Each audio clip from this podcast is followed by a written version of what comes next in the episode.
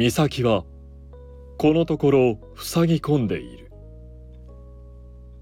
大学にも最近は行っていないみたいだ。こんな時僕は決まって彼女を散歩に連れ出すようにしている。部屋の中で一人考え込んでいても思考が堂々巡りするばかりだ。今朝方も彼女を散歩に誘うと美咲は濁った目で僕を見据え迷惑そうにベッドから起き上がったしばらく呆然と立ち尽くしていたが僕は彼女の腕をぐいと引っ張り外へ連れ出した僕らは歩き出す。美咲はうつむいている。歩き方には力強さがなく半ば僕に引きずられるようにただついてくるだけだ。そんな時僕は彼女に何も言わない。ただ黙って彼女の様子を見守るだけだ。だがしばらくするととぼとぼ歩きながら美咲は独り言のように言った。私どうしたらいいかわかんない。僕は彼女の顔をうかがった。ここ数日彼女の声を聞いていなかったので少し驚いた。彼女は続ける。あなたに言ってもどうにもならないかもしれないけど聞いてくれる？僕は何も言わなかったが承諾の意味を込めて彼女の瞳を見つめた。彼女は語り出す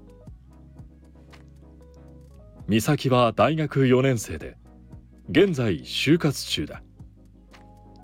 小中ともに勉強はよくでき先生にも気に入られていた。クラスの人気者とまではいかないが生徒全員からいい子で優等生との評価を受けていた。高校でもそれは続いた。男女問わず友達にも恵まれ担任からは自分でもわかるほど特別に目をかけられていた。一流大学に入るようにとの期待を過度にかけられたもののそれを見事に突破してみせた。大学に入ってからも大いに充実した生活を送っていたがいよいよ就職活動となりこれまでのいわゆる順風満帆な人生に小さな亀裂が入った。当初は美咲も甘く考えていたようだった。自分なら優秀な自分ならば複数の会社から内定をもらうぐらいのことはできて当然だと。だがまるで思うようにならない。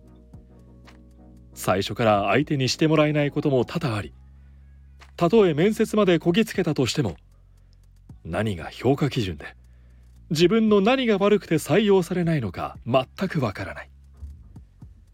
自分が無価値な人間なのだと世界中から言われてるように感じているという。かすかに潤んでいた目を彼女は指で押さえていた。もうなんかね今まで頑張ってきた意味。これから就職する意味。いや違うかな。これから生きていく意味が。分かんなくなっちゃったんだ。僕はずっと黙ったまま歩き彼女の言葉を聞いていた。彼女の抱えている思いとは裏腹に太陽は僕らをふんわりと暖かく包み込み風は優しく通り過ぎていく。彼女に何を言ってあげるべきなのだろうか。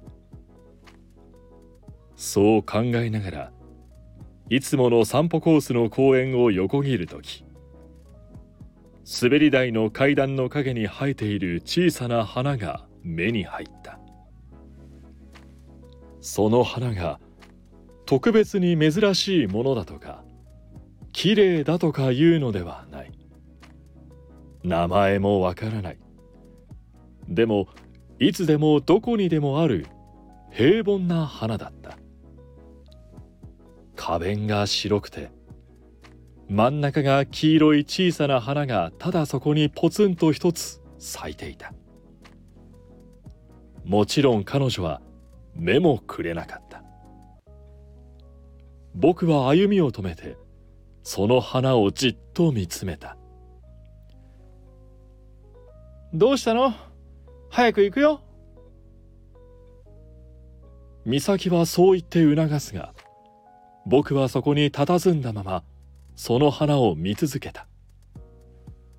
彼女にも見てほしかったからだ。彼女にも気づいてほしかったからだ。その花がどうかしたの？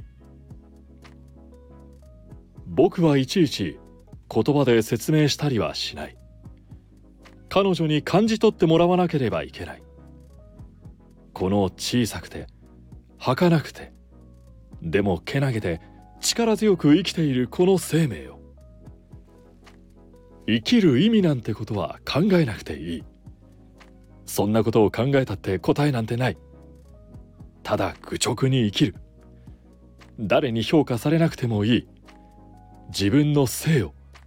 自分だけの地平を歩き続ければいい。そんなことを思いながら立ち止まって僕がその花を見ているものだから彼女も気になったのか僕の横に来てしばらくその白い花を見つめていた。無論。僕が伝えたいことなど分かりはしないだろうが何か少しでも感じ取ってくれればいいと思った。もう行こう。彼女はふと我に返りそう言った。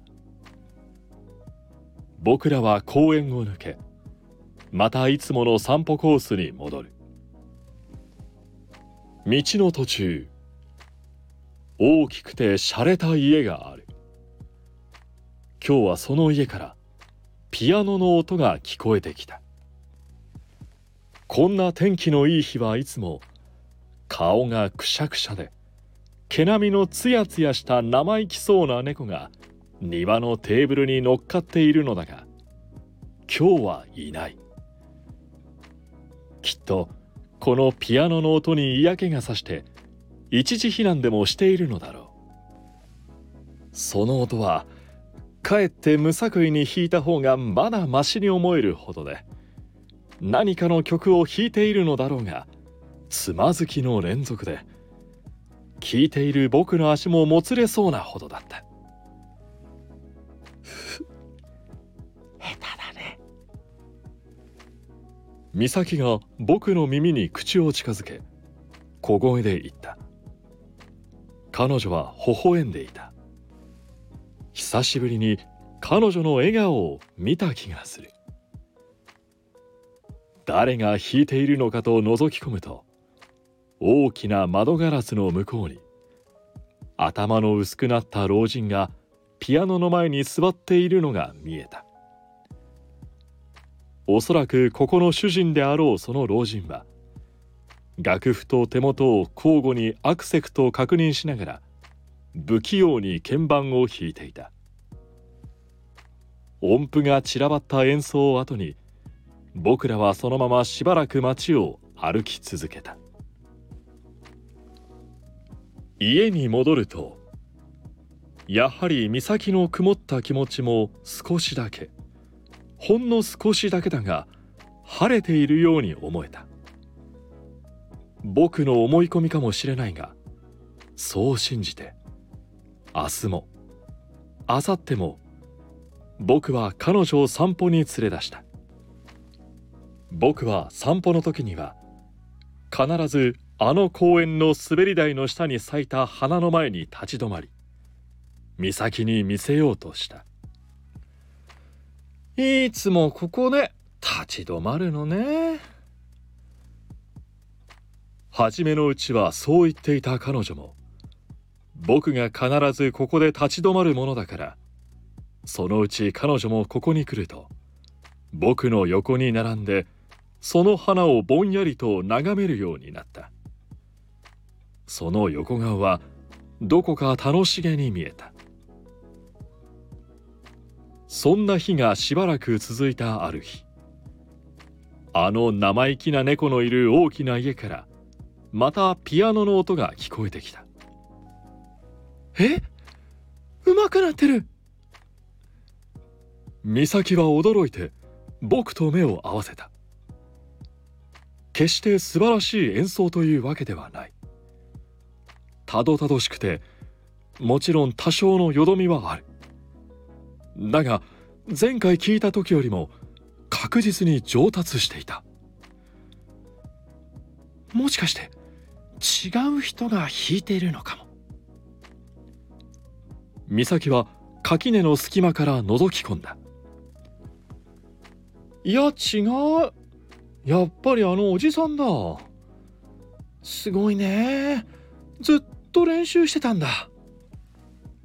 他人の家を覗き見している不審者然とした姿を彼女も自分自身で気づいたのか僕らは近くにあった電信柱を背にし何気ない風を装っておじさんの弾くピアノを聴いていた。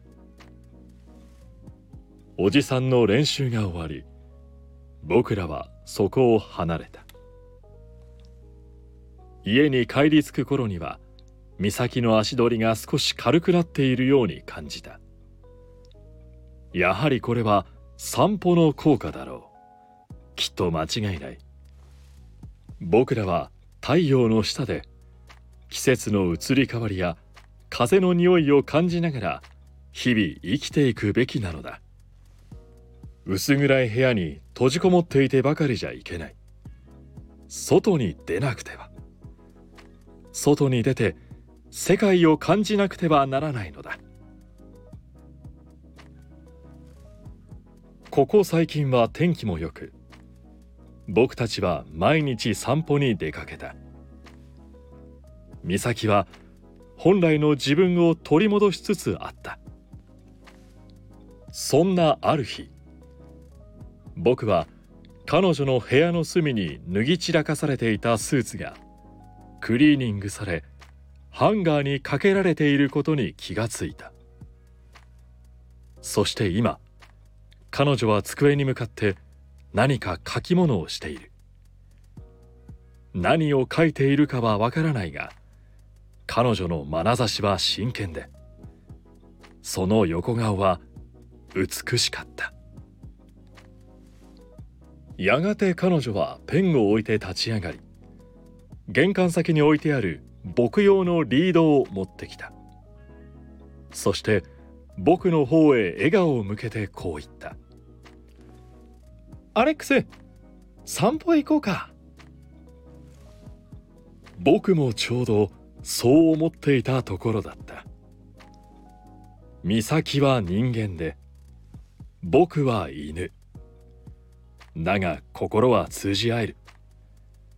言葉が通じないことで伝えきれないことがたくさんだが君が嬉しい時には一緒に喜び悲しい時には励ましてあげたい。僕は美咲を家族だと思っているのだから。さあ散歩に出かけよう。